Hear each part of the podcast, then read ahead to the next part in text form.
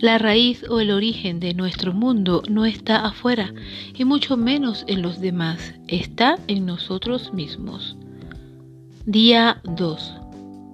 Con el autoconocimiento vamos fijando en nuestra mente la importancia de liberarnos de los apegos y luego ver la vida desde la propia valoración personal. De este modo nos preparamos para el proceso de cambio y para seguir adelante.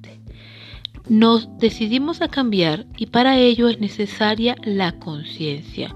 Otras veces el cambio llega y no podemos evitarlo, solamente ocurre estemos o no preparados.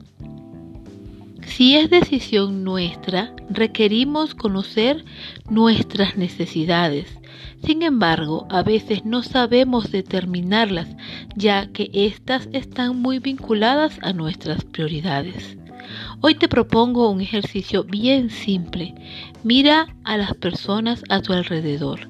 Escoge una que te resulte significativa y haz una lista de lo que necesita esa persona. En este momento podrás preguntarte, ¿y cómo puedo saber yo cuáles son las necesidades ajenas? Y es que de eso se trata. No vas a hacer una lista de las necesidades del otro, vas a hacer la lista de lo que tú crees que esa persona necesita. No tengas dudas, solo hazlo con objetividad desde el amor y no desde el juicio. Lo que haremos es practicar.